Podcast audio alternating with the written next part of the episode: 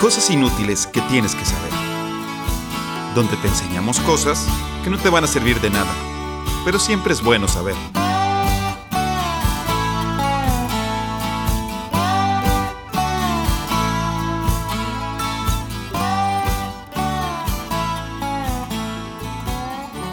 Hola, ¿qué tal? Bienvenidos a un miércoles más de cosas inútiles que tienes que saber. Me acompaña nuestro amigo Mario Alberto.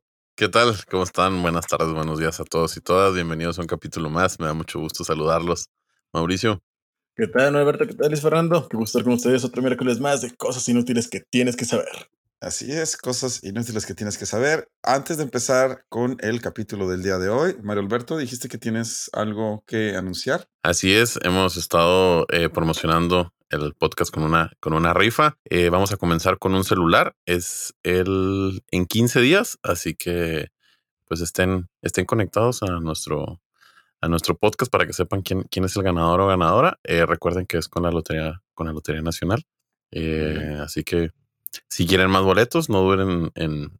Apenas te iba a decir, ¿de qué manera puedo, si quisiera conseguir boletos o algo, cuál es la mejor forma de hacerlo? Si quieren más boletos, no duren en contactarnos al 639-176-7668. Otra vez, la delicia 639-176-7668. Ahí pueden obtener boletos para la rifa. Es una rifa para todos los radioescuchas de cosas inútiles que tienes que saber. Recuerden que son tres. Primero un celular, después una tablet y por último una recámara ya por noviembre.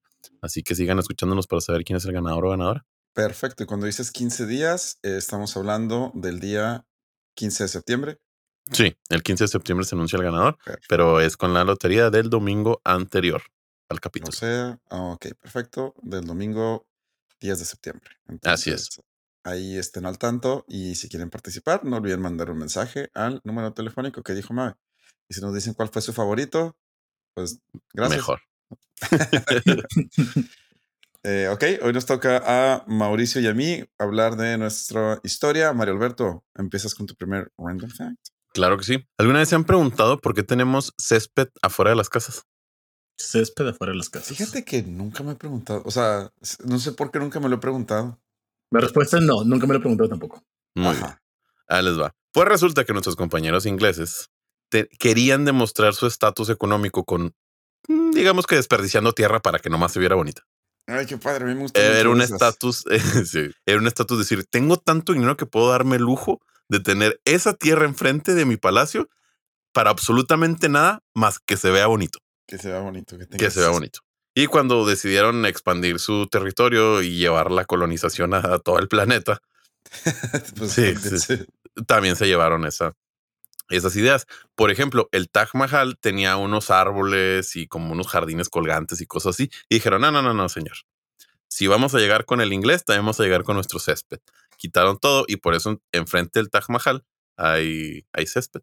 Hay césped. Ah, Wow. Sí. Y nadie adoptó, nadie adoptó esto mejor que los americanos. Por eso es tan popular los césped en Estados Unidos. Qué interesante.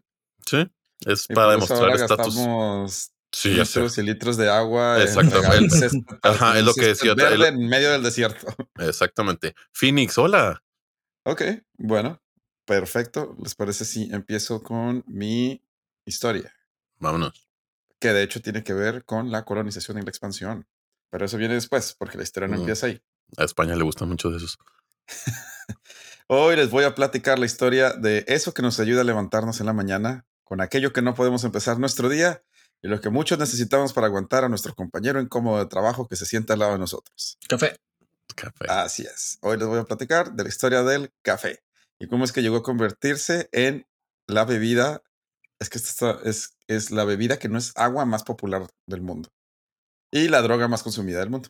La bebida que no es agua más popular del mundo. Órale. Pues sí. Pero más que la cerveza.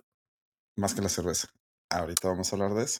Oh. Eh, Ok, nuestra historia empieza en Etiopía, en la región de Cafa. No, no tiene nada que ver con el nombre del café, pero así se llama la región, Cafa, donde se sabe que la planta de café ha existido por miles de años, es endémica de esta zona. Mm. Aunque no sabemos exactamente cuándo o quiénes fueron los primeros humanos en probar café, sí sabemos la historia de cómo se empezó a usar el café, o sea, ya ahora sí como un método para cambiar el comportamiento. Esto en el siglo IX después de nuestra era, no, durante nuestra era, ¿no? Nueve después de Cristo. La historia del café moderno empieza con un pastor de esta zona llamado Caldi. Así es, a algunos les sonará el nombre porque había una cafetería que se llamaba así, Delicias. Según la Ah, historia, claro. el pastor eh, un día perdió a sus cabras y pues estaba buscando y al encontrarlas vio que estaban como en un trance de que bailando y divirtiéndose y jugando entre ellas y se dio cuenta que las cabras estaban comiendo unas, pues como lo que parecían ser como, pues, Unos como granitos. un pequeño fruto, como unos granitos. Así que nuestro amigo Caldi hizo lo que cualquier humano de la edad antigua hubiera hecho. Pues se comió el fruto de las cabras. Porque Sí. pues, si la estaban comiendo las cabras, él también. Al poco tiempo, Caldi también estaba bailando y festejando con sus animalitos. Se cree que esta es la primera vez que se documentó el efecto del café en humanos, porque existe, esto, esto está documentado. Aunque se cree que el café ya se consumía durante miles de años atrás en regiones de África, esta es cuando ya por fin, esta es la historia como que le da inicio a la historia del café en el mundo moderno. Y estamos hablando del siglo IX. O sea, antes del siglo IX el café no existía como tal. Ok. No fue Siglo nueve. Siglo IX. Ah, no así sabía es. que era tan viejo, fíjate. Aquí es cuando se empieza a utilizar eh, en África, en esta región de Etiopía, pero no fue sino hasta principios del siglo XV cuando esclavos etíopes llegaron a Yemen.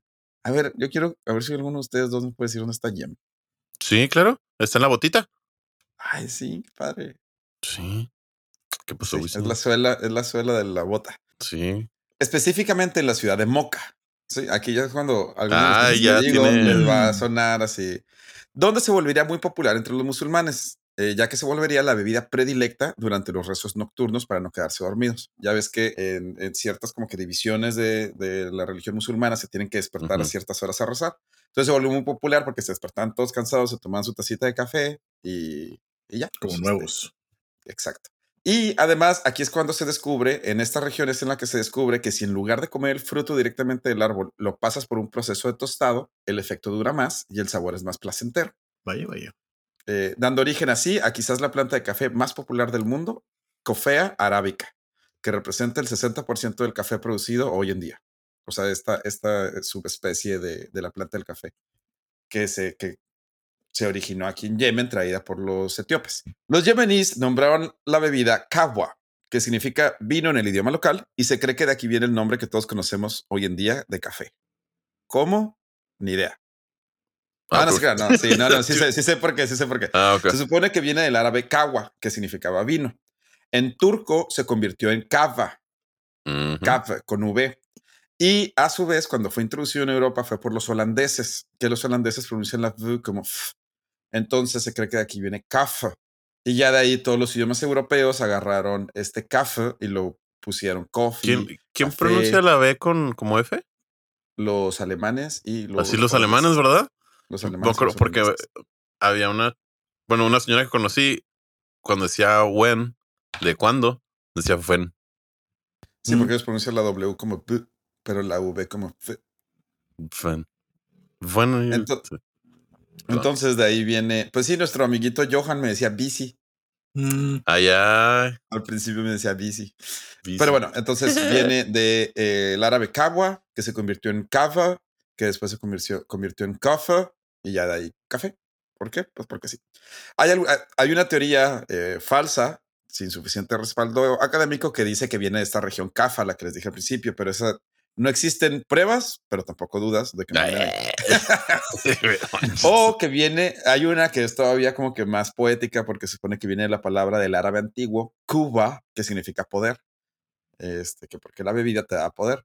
Pero no, en realidad es casi seguro que viene de Kaupa, que significaba vino en el idioma local de Yemen. Yemen. Esto fue a principios del siglo XV. A finales de ese mismo siglo, el café ya era la bebida más popular en todo el mundo árabe, desde Yemen pasando por lo que es hoy en día Arabia Saudita, Egipto y el Imperio Otomano, que justo había conquistado, tenía poquito de haber conquistado Constantinopla, porque pues ya saben que dado unos pedillos ahí en la religión musulmana, pues los árabes no, no, pues no tienen tabernas porque no pueden tomar alcohol.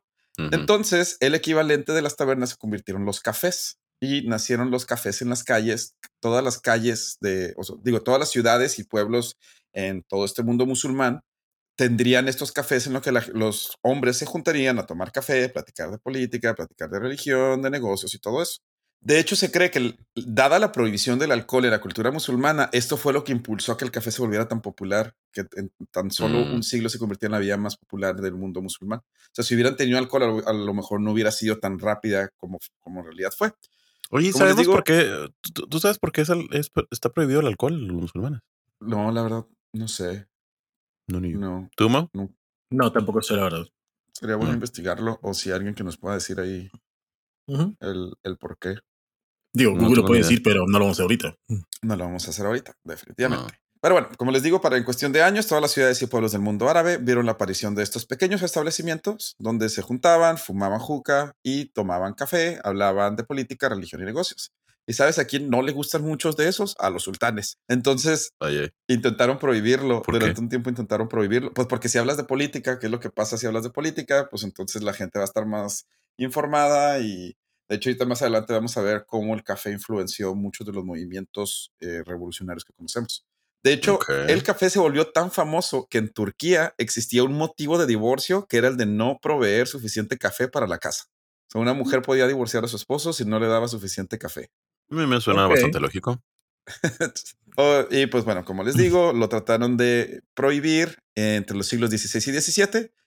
Se prohibió en la Meca, Constantinopla y casi todo el Imperio Otomano pero a los pocos años tuvieron que quitarlo porque ya la gente ya estaba muy adicta al consumo. ¿Ustedes todos los días toman café? Todos los días. Tres todos los días. Yo también, todos, los días. Tres tazas. Tres tazas. Dos en la mañana. Yo, yo, ya, ya la bajé. Hay días que sí me tomo nada más una, pero. Yo me tomaba cuatro, pero ya la cuarta sí ya me afectaba un poquito. A mí lo que me pasa ya la tercera, cuarta, sí siento los tomo así como que ya infladitos y. A mí me da temblorina. Yo, la cuarta, como dice Mauricio, empiezo a temblar. Ya la cuarta me siento como que con la cabeza muy ligera. bueno, es que tú no, tú no fumas, pero a mí la tercera, la tercera taza me pasaba como cuando fumaba sin desayunar. No sé si te ha pasado, Mau, tú sí fumas. Sí, como que mareadito, así como que rarón. Mm, ya, pues eso es lo que me pasa con la cuarta. O sea, que ah, es como que, uh. entonces ya, ya, bueno, ya, ya no fumo, pero eso me pasaba. Bueno, pues para el siglo XVI y XVII el café ya era bastante consumido en el mundo árabe y ahora sí, vamos a pasar a lo que nos importa, el oeste, es decir, Europa. La gente era fan de otro tipo de bebida que también es una de las favoritas después de las 5 de la tarde en este grupo de hermanos. la cerveza. Esto pues porque como ya nos dijo Mario Alberto, la cerveza era eh, una bebida muy popular porque era una forma de hidratarse sin tener que arriesgarte pues a tomar el agua del pozo. Lo podrán escuchar en el capítulo de la cerveza se llama de hecho. Eh, donde les podemos explicar más detalle porque la cerveza era la bebida más popular en Europa durante la Edad Media. Pero bueno, obviamente el beber cerveza pues tiene peores efectos para el cuerpo que beber café. Así que en el siglo XVII, cuando llegaron los granos de café en barcos mercantiles holandeses y venecianos, esta nueva bebida ofrecería de igual manera una forma más segura de tomar agua sin todos los efectos negativos del alcohol. ah, porque hervíase la... Uh, Ajá. Entonces eh, se volvió muy famoso porque pues ahora eh, ya no te ponías borracho mientras, o sea, la gente siempre tenía como que esa necesidad de juntarse en un lugar para convivir y ahora pues podías juntarte a convivir sin, pues, sin tener que ponerte muy borracho y tu hígado iba a estar más feliz. Así que los cafés se empezarían a volver populares en todo el continente. Al igual que en Arabia, estos cafés ofrecerían un lugar seguro para discutir política y religión sin el miedo de que el güey enfrente de ti se hubiera pasado de copas y se haya tomado algo personal y usara esa hacha que está a su lado, pues para cortarte la cabeza, que era algo que pasaba muy común, en, muy común en, la, Edad Media. Ajá. Oh, ok, ok, ok. Ya. Tiene sentido. Por lo, mismo, varios países tratarían de prohibir la venta del café, porque pues a nadie le... O sea, antes con la cerveza, pues es como, pues van a poner pedos y ya no se van a acordar de lo que platican, pero con el café, ahora sí, eh, el café atraía a muchos intelectuales. De hecho, en algunas universidades de Inglaterra podías pagar por un café para escuchar las clases de los profesores. Entonces, por eso, por eso el café tiene como que esta mm. idea así de que de bohemio y, e intelectual, porque en realidad así era. O sea, la gente que quería ir a discutir de cosas como política, religión, negocios, iba a cafés y no a tabernas durante esta época en, en Europa medieval. En Prusia, el emperador quería obligar a su pueblo a dejar de tomar café y volver a tomar la bebida del emperador, cerveza. Y de hecho existía una policía secreta que era conocida como la policía anticafé, o como les conocían coloquialmente, los oledores de café. Literal, entrenaban, entrenaban todo el día oliendo el café, oliendo café, diferentes tipos de café, y en la noche caminaban por las calles porque como era ilegal, las, los lugares donde se tostaba el café lo hacían en las noches, y caminaban por mm. las calles para oler, y donde olían el café, se iban, hacían una redada y así cerraban los cafés ilegales en Prusia. Em, no me imagino así como que entrando a la policía que ¿es eso moca? Estoy haciendo moca. ¿Acaso, es un capuchino? ¿Cómo la ve? ¿Cómo, ¿Cómo, la ve, coronel?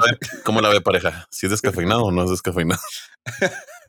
Ah, los austriacos fueron los primeros en empezar a agregar azúcar y leche al café, y de hecho son ellos, y no los italianos, los que crearon el primer cappuccino, llamado en alemán Kapuziner, que no tiene nada que ver con los monjes capuchinos, más que que el color les recordaba a las togas de los monjes, y por eso se llama el café capuchino. O sea, bueno, se llamaba cappucciner, que en italiano se llama cappuccino, y ahorita más tarde les voy a explicar por qué tenemos todos estos términos italianos cuando se trata de café. Los franceses no eran fans del sabor, pero sí de sus habilidades para, pues, ayudarte a que ir al baño sea más fácil. Este, Oye. Y de hecho, eh, los doctores lo recetaban cuando alguien estaba como que con muchos problemas de digestión le recetaban de que tómese un café en las mañanas para que pueda ir al baño más fácil. Y pues sí. Ahora, sí, entramos. Un café y un cigarro a las 8 de la mañana, yo te aseguro que sí, sí, sí. Mm, sí, visitas el baño. Sí, sí, sí, sí, pues eso fue por lo que se volvió muy famoso en Francia. Y de hecho, aquí es donde ya empezamos con, con las otras propiedades del café que no son simplemente como nos hace sentir, porque estos cafés se convertirían en una parte crucial del inicio de la Revolución Francesa, ya que aquí es donde se juntaban todos los líderes de la revolución y de hecho fue desde el Café de Faux que Molin da su famoso discurso que iniciaría el movimiento de la toma de la Bastilla, que dio inicio a la Revolución Francesa. O sea, él estaba en el café con sus amigos, se sube a la mesa, da el discurso en el que invita a todos a derrocar a los nobles y a los dos días toman la Bastilla. Órale. Todo originado en un café. Lo mismo estaría pasando del otro lado del Atlántico, en la Norteamérica británica, en el que un grupo de, pues ahí, de amiguillos se empezaría a juntar en cafés para hablar de la independencia de Estados Unidos. Y también la independencia se planearía en cafés en la Norteamérica británica. Y comercial, vean la serie de Adams. Adams. Adams de la independencia de Estados Unidos. Ah, sí, ya me Ah, John, Adams. qué, qué serio. perdón. Pues de hecho él es de los que estaban en el café. Sí, por, eso me acuerdo. si, si les gusta el derecho, es de las mejores series. Bueno, yo no sé, y ahí como que te enseña un poquito de cómo nació el. el la Carta Magna de. Eso, güey. Ah, qué chido. ¿Y sabes qué no temo? hay, hay cosas que, que, usamos igual en el, en el club. Pues sí. Sí, pues son las reglas de Robert. Ajá, sí, eso me llama mucho. Sí, sí, claro, la regla de Robert es el parlamento, son las reglas de parlamento que vienen desde la época de, de Maquiavelo, güey, o sea. O sea, secundo la emoción, así, eso de, Sí, sí, sí, la emoción.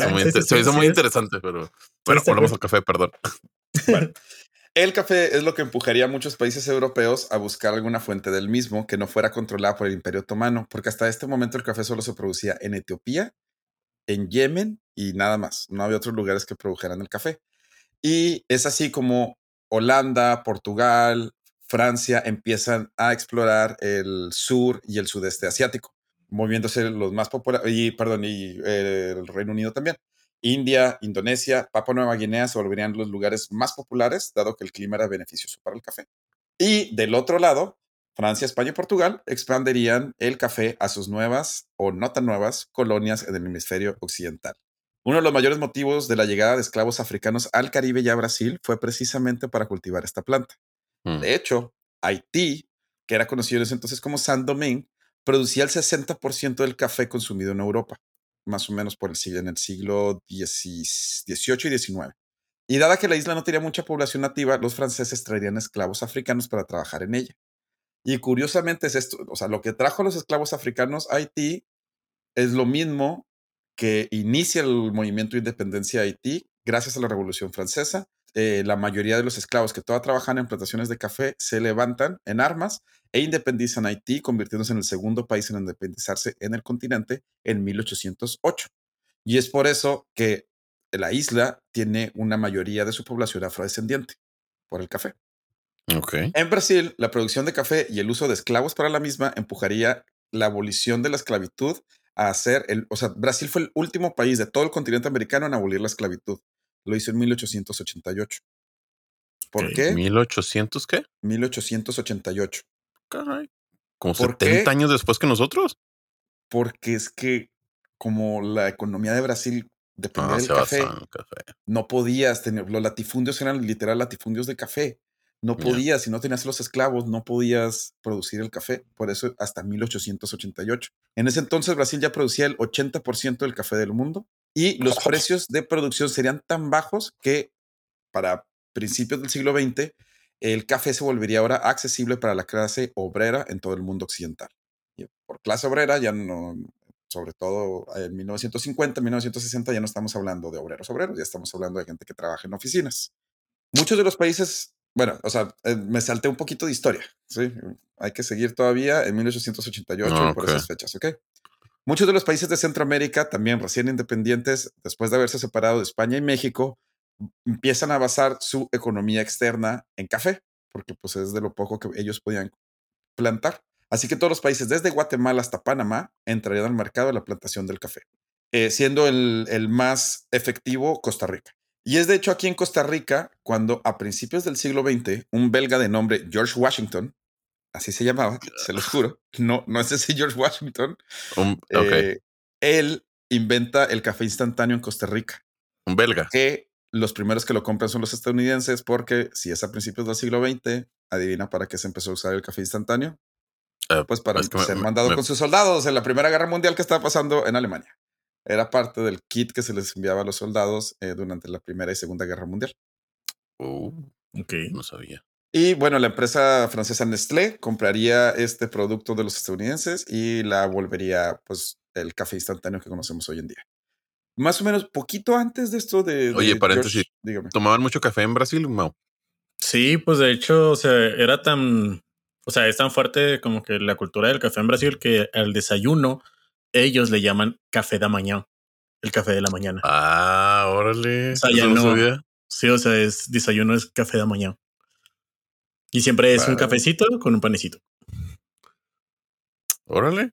Es funny. Algo nuevo. Ah, qué interesante. Eh, o sea, no estás aprendiendo nada nuevo a todo lo que estoy diciendo del café. No, lo de, Sí, lo, sí. lo- lo- lo de Mauricio fue muy interesante. Ah, qué bueno, qué bueno que tuvo todo ese preludio de 24 minutos. Sí, vaya, para llegar, para llegar a la cúspide del, del, del tema con Mauricio. Eso me cae. Ah, Bueno, eh, poquito antes de que George Washington inventara, no el que conocemos, inventara el café instantáneo, a finales del siglo XIX los italianos intentarían de buscar una forma más rápida de hacer el café, ya que en ese entonces tomaba entre 5 o 7 minutos poder hacer una taza de café. Y es así como inventan la máquina de espresso, la cual bajaría el tiempo de espera a 30 segundos. Y es básicamente comprimes el café lo más que puedes y forzas eh, el, eh, agua caliente para que ésta absorba rápidamente las propiedades del café.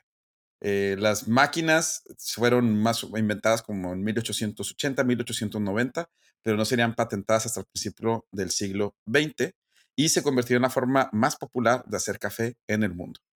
Sería un éxito hasta el punto que hoy en día la mayoría de las cafeterías o de los cafés en- a donde vayas van a tener una máquina de espresso y es por eso que casi todas las palabras que conocemos de, la fabricación, bueno, de la preparación del café vienen del italiano.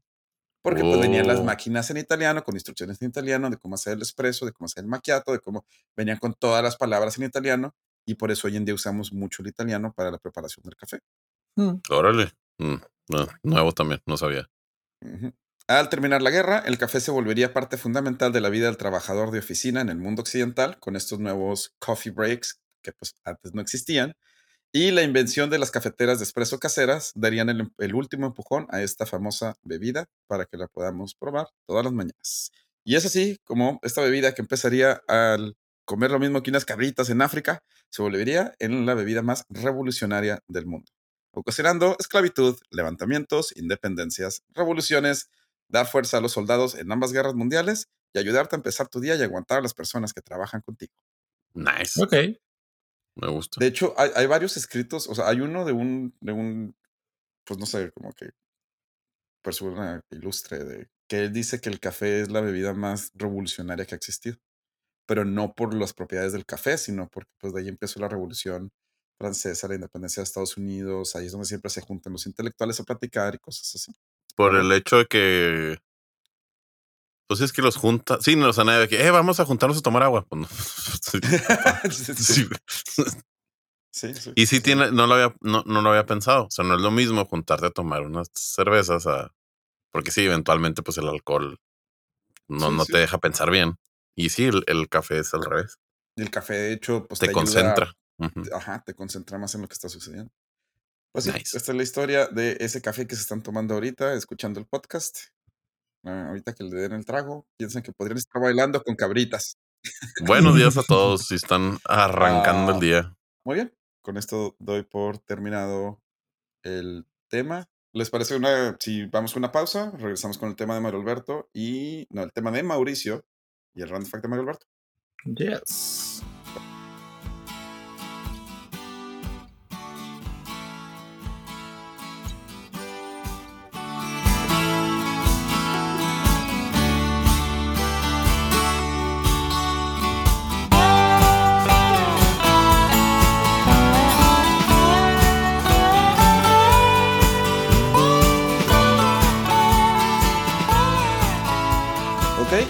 Estamos de regreso después de haber aprendido de dónde viene el café. Mario Alberto, ¿cuál es tu siguiente random fact? Ahí les va. Se han preguntado cuál es el vuelo comercial más largo del mundo. Sí. Pero mm. no voy a decir nada. Ok. Se trata del trayecto desde Singapur hasta el aeropuerto John F. Kennedy en New York. Recorre 15.343 kilómetros y tiene una duración aproximada de 18 horas con 50 minutos. No, A mí lo más que me tocó fueron 15. ¿15 horas? 15 horas. ¿De dónde, dónde? ¿Qué volaste? Dallas, Shanghai. ¿Nueva York, Shanghai? Dallas. Dallas, Shanghai. De hecho, mi decisión era pasar esas tres horas en el aeropuerto de Los Ángeles o pasarlas en el avión. Hmm. Mm. O sea, podía volar a Los Ángeles y luego volar de Los Ángeles, pero eran tres horas de espera, o volar a Dallas y ya. No, pero unos 18 horas. Oye, pero ¿y en 15 horas o te dan cena y desayuno? ¿Cómo está? La verdad es que después de 10 es lo mismo. Eh, no te importa. Pues sí. tanto tiempo que. No, en el 18 yo creo que hasta te dan cena. Cena, desayuno y comida. Yo digo que sí deben de dar tres platillos en uno de 18. A mí se me hacía en botana que cuando fui a Madrid, por ejemplo, hice 11 horas, pero cuando fui a Sao Paulo, hice nueve y media. O sea, casi lo mismo. Casi lo mismo. Pues sí. Pues que uno es horizontal y el otro vertical. Pues sí, sí, sí, está raro, sí está raro, sí está raro. Oye, y luego también me, en las mañanas, pues obviamente pues nadie se baña ni nada. Te dan como unas toallitas. Sí, te dan unas toallitas para Unas toallitas para que te limpies, sí. sí. Sí, sí, te sirven. Y te despiertan. Haz de cuenta que eh, cambian las, las luces del avión. Cuando se supone que es la cena, las ponen así como más tenues, más oscuras. Y de día las ponen de que naranjas, amarillos, para que simule para que tu cerebro como que diga, ah, ya es de día. Oh, ya, ya, ya. Mauricio, ¿te parece si empezamos con tu tema muy interesante que dices que va a estar? Claro que sí. Ya este se le titula como el de la máscara de hierro. ¿Ok? Va, vamos ubicándonos. Francia, a finales del siglo XVII. Década de 1680. ¿Ok? Por orden directa del monarca Luis XIV, decimocuarto, para Luis Fernando, también conocido como el Rey Sol, un hombre fue encerrado en la ciudadela de Santa Margarita bajo la constante vigilancia del famosísimo e importante mosquetero retirado Benigne d'Auvergne de Saint-Mars. Saint-Mars. Quienes al parecer, antes de ello, ya habían estado en otras fortalezas como el Pinerolo y el Exiles en los Alpes. ¿Ok? Ok. Entonces tenemos no esquiando, ¿verdad? Supongo. No, no, estaban en, fortalezas, en una cárcel encerrado ah, este man. Sí, ¿Y no se salen a esquiar de vez en cuando? No, no, no. No, ok. Entonces aquí tenemos, una triada. Tenemos una triada. El monarca, Luis XIV. Al mosquetero, Saint Mars. Y tenemos a nuestro incógnito hombre en una máscara de hierro. ¿Ok? Bueno, a nuestro prisionero. Vamos a decirlo así. Ok, un prisionero, sí, un prisionero. prisionero, ok. Al año siguiente, en 1681, Saint-Mars fue nombrado alcaide de la Bastilla en París y se llevó consigo su reo, a quien mantenía con la cara tapada. Nunca pronunciaba su nombre y solo lo atendía él mismo o su personal de confianza.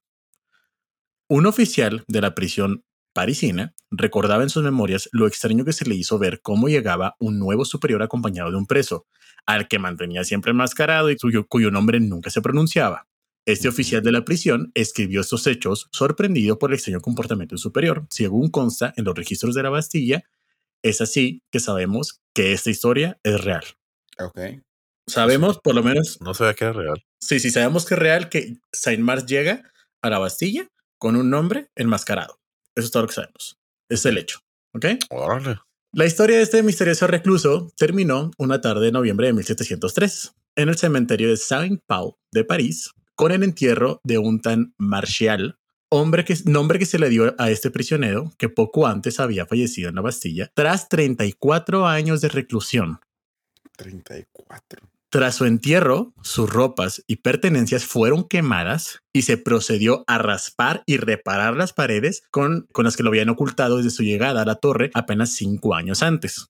Estamos hablando de que este güey fallece. Por si este, este personaje puso su nombre en algún lado de la pared, vamos a rascar todo, vamos a repararlo. Aquí no pasó nada. Sus pertenencias, muebles, ropajes y todo a la, a la leña para que no quede rastro de quién fue este personaje. Antes de cualquier especulación, vamos a hablar un poquito de quién fue el rey Sol. ¿Ok? Ajá. Ok. Rey Luis XIV es recordado como un rey que llevó a París a una época de esplendor y riqueza. Su reinado duró 72 años y 110 días, es el más largo de la historia y es el principal exponente de la monarquía absoluta europea. Sin embargo, todo este esplendor lo hizo con base en el despotismo, el abuso de poder, la pobreza de su pueblo y la gran protección a las clases privilegiadas. Esta situación hizo que contara con muchos detractores que no dudarían, no dudarían ni un segundo en usar o hacer notar cualquier teoría de conspiración en su contra. A este monarca es el que se le atribuye la frase de el Estado soy yo, que de hecho lo que dicen es que, o sea, que no fue tanto él, que realmente eso lo inventaron sus detractores este, para hacerlo ver mal, que incluso cuando él fallece, lo que dice realmente es, este, me marcho, pero el Estado siempre permanecerá. Pero bueno, no estamos hablando de eso. Este fue Luis XIV, una persona que logró hacer un, reinado de 72 años de alguna manera. O sea, era muy cuidadoso con todo lo que pasaba a su alrededor. O sea, ah, cuando dices que lo logró, significa que pues no lo mataron, que no hubo levantamientos, que, que, no hubo envenenamiento, que no hubo un golpe de estado, todo ese tipo de cosas, ¿no? Es correcto. Siempre cuidaba todas las situaciones de manera de que yo soy el monarca y nadie lo dude. Es aquí donde nos empieza a surgir esta pequeña duda inmaculada. Y digo inmaculada porque hasta la fecha no se desconoce una verdadera, una realidad absoluta. ¿Quién era este hombre que el rey Sol hizo presionar durante 34 de sus 72 años de reinado y quien únicamente podía ser atendido por este famosísimo mosquetero y por la gente de su más grande confianza? No, pues no tengo ni idea. ¿Para qué vamos? las, las teorías más comunes, las más así, las más dichas. Primera, dicen que era su legítimo padre un amante de su madre que le haría perder el trono al no ser hijo de Luis XIII. ¿Ok? Esa es la primera. Segunda, que el prisionero realmente era su hijo Luis de Borbón, quien fue desterrado de la corte tras haber sido descubierto practicando el vicio italiano, como se le llamarse a la homosexualidad en aquellas épocas. Ah, Luego, sí. ¿Así se le llamaba? ¿El vicio italiano? Sí. sí, sí, sí, sí. Ah, yo creo que era ponerle catus para la pizza, güey, o algo así. Luego, Luis de Borbón este, intentó recuperar su favor real en las este, campañas de Flandes, quien enfermó y falleció durante el asedio de Courtrai, aunque algunos creían que en realidad había sido encarcelado por su padre. Es de ahí donde sale cara de hierro para que no lo descubrieran. Eh, supuestamente. El duque de Bedford también es otra de las teorías más fuertes. Este era un primo del rey que había sido uno de los líderes de la fronda que entre 1648 y 1153 conspiraron contra el monarca durante su minoría de edad, distanciando... Ah, para todo esto sí, o sea, Luis entró a su reinado a los cuatro años de edad. sí, sí, pues sí, no, no, llegas a 74 años de reinado nomás porque sí, a 70 y tantos. Distanciado del rey, participó en campañas de ayuda a los venecianos contra el Imperio Otomano y encabezó el asedio de Creta en 1669. Murió en un combate, pero su cuerpo nunca apareció. lo que dio paso a la hipótesis sobre su secuestro y encarcelamiento por el rey, como venganza. Y por último, la más clásica también que había era eh, simplemente alguno de los hombres como que lo cuernea a su esposa María Teresa de Austria. Ah, pero pues a ver, si fuera algo así, pues lo, lo manda a matar y ya, ¿no? O sea, no es. Pues digamos que quería tener un, este sentido más de sufre. Para pues que te mates y te puedo torturar. Yo creo que tiene más sentido que haya sido alguien que no puede mandar a matar. Exactamente. Ah, es de aquí donde comienzan a refutar y empiezan a aceptar algunas teorías los historiadores. Ok. Pero bueno, después de eso nos vamos a la leyenda del prisionero misterioso continuó con renovadas fuerzas durante el siglo XVIII. Ok, ya estamos hablando de ya pasó toda esta época y todo, pero la duda se mantenía incógnita. En el siglo XVIII, el tema de la máscara de hierro gana una extraordinaria popularidad entre los críticos del absolutismo. Y es aquí donde la historia tiene ya un impacto, ya no únicamente de lo que era en la corte, sino vamos hablando ya más de idealismos. De hecho, era tan idealista esta historia que se abrió un paso con esta leyenda. Para los ilustrados y los revolucionarios, el enmascarado era un ejemplo claro de la opresión y la tiranía que encarnaba el absolutismo monárquico del rey Sol. ¿Y como porque el rey Sol trataría de tener algo que puede ser considerado una imagen contraria a él? Es lo que no tiene sentido tampoco. O sea, es únicamente una historia, es, algo que utilizaron no, como pero figura. Tiene, tiene sentido. O sea, si es una figura, pues a final de cuentas se fue mandado a encarcelar por él. No quería que nadie supiera y eso pues es lo más totalitario del mundo. Ajá. Curiosamente, la popularización real de esta historia viene a manos de Voltaire, quien fue encarcelado en la Bastilla en 1717 por un texto satírico contra el rey y que reconoció su historia a través de los testimonios de los presos más longevos que estaban ahí. Ah, ya estamos hablando de tiempos así, del café. Voltaire es de, la Revolución Francesa, ¿no? Sí. Oh. La Revolución Francesa fue contra Luis XVI. No, sí, sí, sí, sí, o sea, perdón. sí, estamos hablando de. No estoy reconociendo personajes, estoy reconociendo personajes. Sí, sí, sí, Voltaire se juntaba, de hecho, en el café. no, de verdad. ya no es tu tema, ya no es tu tema. Aunque hasta entonces se solía decir que el rostro del encarcelado se ocultaba realmente con una capucha de tela, Voltaire afirmó que era con una horrenda máscara de hierro. De ahí que su nombre es con el que se le conoce, el hombre de máscara de hierro. Que contaba también, explicó que con unos resortes en la mandíbula para que pudiera comer con la máscara. O sea, tiene unos resortes que podía abrir la mandíbula para que no se le quitara ni siquiera cuando Para que ni siquiera se le quitara para comer. El filósofo también explicó que el hombre había sido hecho prisionero con alrededor de 30 años, que o sea, eh, tenía 30 años cuando lo, cuando lo prisionaron, que vestía elegantemente incluso en aquel lugar, que sabía tocar la guitarra y que su forma de actuar y hablar señalaba su pertenencia a la nobleza. Voltaire teorizó que si era un noble cuyo rostro no podía ser visto y que había sido encarcelado por el propio rey, la explicación más lógica era pensar que se trataba de su hermano gemelo, Luis XIV. es que dicen que Luis XIV tuvo un hermano gemelo que era mayor que él, por lo cual en teoría le cobraría el trono a ah, él. Al otro. Ah, eh, esta leyenda se populariza básicamente en 1984. La nace de Voltaire, pero el escritor... ¿900? 18, Ah, sí, no, sí, de hecho sí. O sea, Voltaire es el que hace la historia en esta época, pero en 1847, perdón, 1847. Ah. Sí, 1847, el escritor Alejandro Dumas forja la iconografía romántica del mito que ha perdurado hasta nuestros días con la película de Leonardo DiCaprio, básicamente, así como la versión más popular sobre la identidad del preso, que sería el hermano gemelo de Luis XIV. ¿Ok? La, la, este, libro de Alejandro Dumas era El Visconde de Bragelone. Ah, o sea, si hay un libro de Dumas de, del nombre de la máscara de hierro. Sí, es el Visconde de Bragelone. Ya la película lo que hace es adoptar ah, también a los tres mosqueteros, Athos, Portos, Aramis y este, incluso meter a D'Artagnan, creo. D'Artagnan, sí. Y ponen que Luis XIV, el hermano gemelo mayor, es el que está encarcelado. Portos y Aramis, sí. Bueno, esta es la historia de Alejandro Dumas y de Voltaire. Pero ha habido muchas otras propuestas de identificación del hombre de la máscara de hierro, como por ejemplo el caballero de Rohan.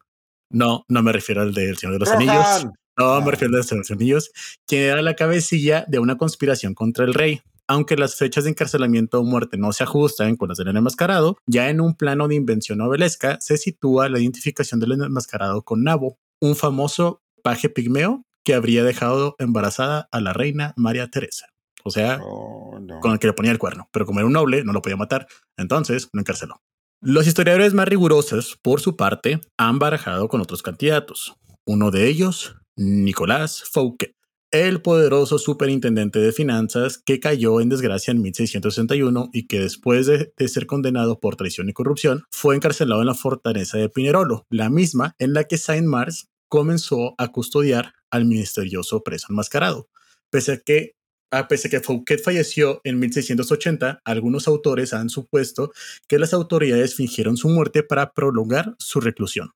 Ah, Aquí lo simpático de Fouquet es que las teorías empiezan a entrelazar bien fuerte, ¿ok? Porque otras teorías hablan de otra persona. El, el candidato de los últimos investigadores que, que se están inclinando es esta persona casi relevante que se llama Stausch Dauger. ¿Ok? Vamos a llamarle Stausch Dauger. ¿Ok? Okay. Stausch era un criado o valet de chambre en la corte del rey del sol, rey sol. Se cree que Dauger tuvo acceso a documentos secretos relativos a ciertas negociaciones diplomáticas entre Francia e Inglaterra en 1669, y cuando empezó a hablar de más, Luis XIV ordenó enviarlo a la fortaleza de Pinerolo, donde se encontró con Saint Mars, su custodio, o sea, su, custodio, y unos años más tarde entraría al servicio de un preso, del preso más ilustre de todo Pinerolo. Ahora sí ya, Nicolás Fauquet, todopoderoso superintendente de finanzas de Luis XIV y que debió ser encarcelado por conocer alguna información comprometedora sí, ahí por haber ayudado al jefe a enriquecerse a costa del pueblo francés. Se supone que Fauquet, eh, Eustace, realmente no fue Nicolás Fauquet, sino que fue un sirviente en la cárcel de Fauquet y que este era como su, su sirviente, vaya, ¿ok? Ok. A la muerte de Fauquet, el gobierno ordenó que se hiciera creer que Eustace eh, había sido liberado, pero en realidad se mantuvo preso. Sería entonces para evitar que nadie lo identificara, por lo que se le colocó la célebre máscara de terciopelo o de hierro, ya no sabemos, permanente, que solo dura, este, solo, y solo durante los traslados, de hecho, ¿eh? no, no era permanente. Mm, ok. Ajá. Ahora, Eustaus lleva una máscara. Ahora, otros afirman que Eustaus no, era, no tenía una máscara de hierro, sino simplemente una máscara de terciopelo negro que cubría la parte superior de su rostro y que siempre, o sea, siempre que podía ser visto cuando iba a misa, cuando estaba siendo trasladado, etcétera, etcétera, ¿no? Aquí empiezan ya las teorías a variar un chorro. Pero ahora sí ya, vamos a pensar un poquito más lógico y vamos a las últimas teorías que hablan de quién realmente era este personaje que estaba enmascarado, que por lo último que dijimos se llamaba Eustaus, ¿ok? Ok. Y bueno, pues básicamente recordemos nuestra triada. Tenemos a Luis XIV, al cual realmente no le debería importar tanto poder matar a una persona o no, más porque era absolutista, por lo sí, claro, matar a quien es, lo que me llama la atención. Se le pues. importara. Tenemos al encarcelado, el cual definitivamente sabemos que existió por todos los récords que tenemos y sabíamos, sabemos por todas las teorías que se han hecho que en algún momento estuvo este, enmascarado. Pero tenemos al tercero, Saint Mars, Saint Mars, un mosquetero retirado, quien tenía a su cargo a los prisioneros más importantes de la historia y que de repente se le fueron muriendo y que se quedó únicamente con un prisionero llamado Eustace. El de la máscara. Ah, no tenía máscara realmente, supuestamente. Ajá.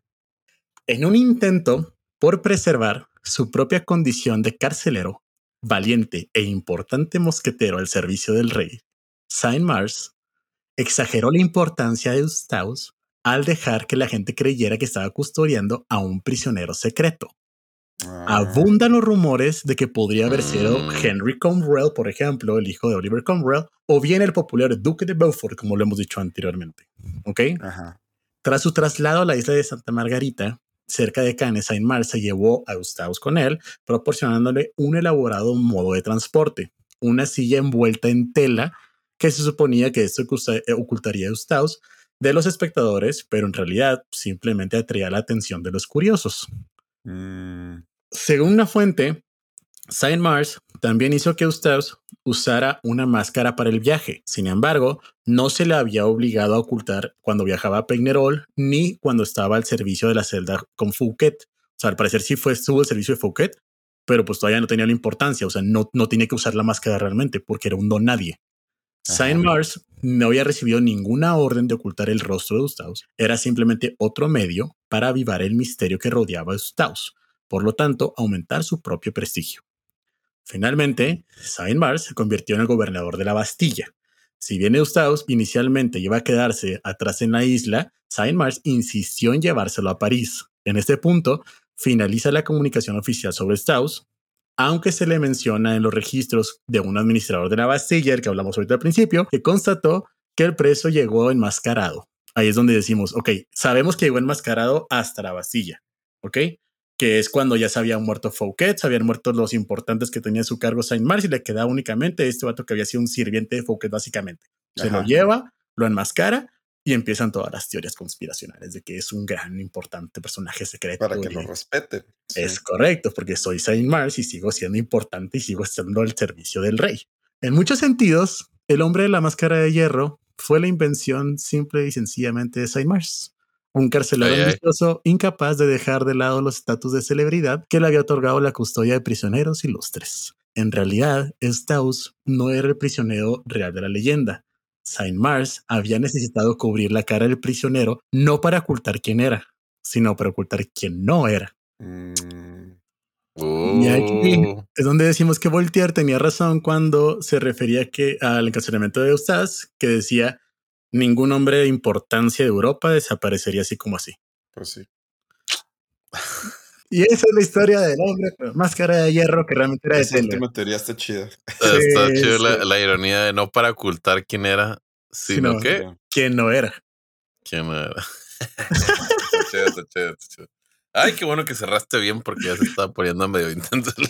Sí, eso fue lo que logré cerrar, de hecho, eh, eh, en el tema del no Fernando. Sí, nos dimos cuenta. Este, hay imágenes medio botanas de cómo se veía. Yo en realidad lo único que tengo en la mente es la película que ahorita dijo Mao del Leonardo DiCaprio. O sea, no le pongo otra cara a la historia. Pues sí, o sea, es que es la historia más famosilla. O sea, es la historia de Dumas, básicamente. y como entonces, a ver, eh, entonces, sí existió. Sabemos que existió un prisionero enmascarado en la Bastilla, custodiado por San Mars. Mm, ok. Sí, o sea, los archivos sí existen.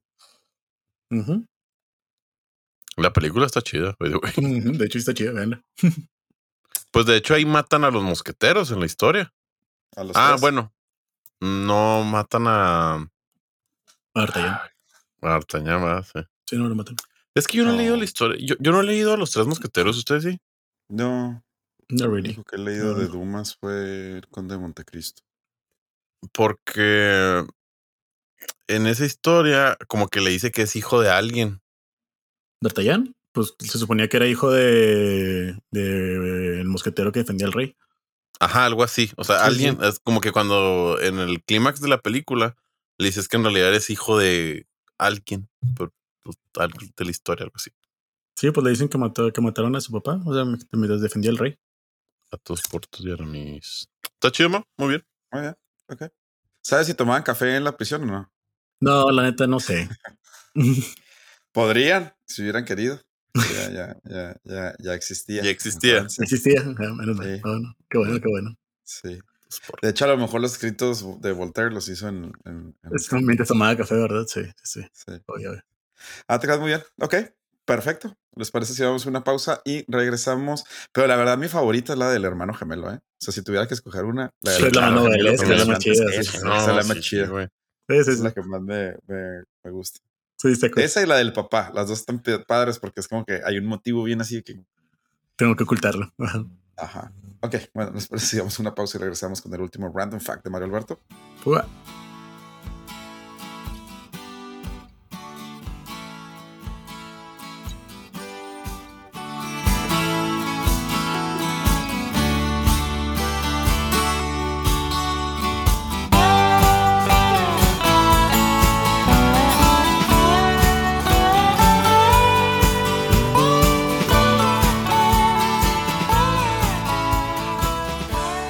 Bueno, después de haber tratado de descubrir la identidad del hombre de la máscara de hierro, bueno, Alberto, ¿nos quieres dar tu último random fact?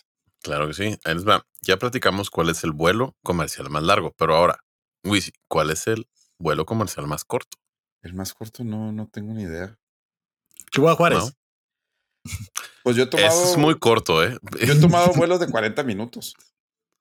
Yo una vez volé Chihuahua, Juárez, Chihuahua. Una Navidad. Para llegar. Sí, me acuerdo.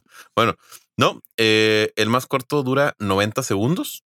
Ah, 90 segundos. Sí, es el vuelo entre las islas Westray y Papa Westray. No sé cómo se pronuncia Papa Westray. No toma más de dos minutos, lo que lo convierte en el vuelo comercial más corto del mundo. Son dos islas de, de Escocia. Si bien hay un ferry entre las dos islas, también se ofrece, también se ofrece el servicio aéreo. Wow. Y está ah, considerado como, son 2.7 kilómetros. No wow. ¿Cómo, ¿Cómo, Quiero pensar que es porque cuando se congela el mar o algo así es muy peligroso el ferry, pero no manches. En una isla viven 600 personas y en la otra 90. Ah, no, no pues muy necesario. sí, no, bueno. no, o sea, lo, lo dirás de broma, pero pues sí es muy necesario. O sea, pues, sí, ah, pues sí. Si me quieres, son 690 entre las dos. Y ese es el vuelo comercial más corto. Ok. Wow. No manches, 90 segundos. Que nada. No, no, no, no. de hecho, bueno, los no son aviones, aviones, es como que una avionetita. Sí, sí, claro, sí, sí, sí. Ya de ser mega subsidiado por. También. Por, sí, sí. No creo que comercialmente valga la pena, pues. Y como hay algunos, puedes rentar vuelos privados entre el aeropuerto de San José y de San Francisco. No sé cómo está. O sea, pues es que son parte de la zona conurbada los dos. O sea, como si, como si volaras, no sé, de algún, de algún lugar del Estado de México al aeropuerto Benito Juárez. O sea, no sé, de Naucal para Benito Juárez. Solo porque te quieres. O sea, hay vuelos, que hay vuelos privados que hacen eso solo para que te evites el tráfico. Pues es muy común, ¿no? En los. pero con helicópteros. Ah, no, sí, pero este es vuelo, vuelo. Es un avión, también una avionetita así. Pero dura más de 90 segundos. o sea. Eh, bueno, muchas gracias por escucharnos. No se les olvide participar en la rifa y escucharnos la próxima semana. Sí, nueva modalidad. Pueden votar en Spotify. Ah, sí. Ya, pueden votar en Spotify. Gracias, Spotify. Patrocínanos. Muchas gracias. Hasta luego. Chao, gente.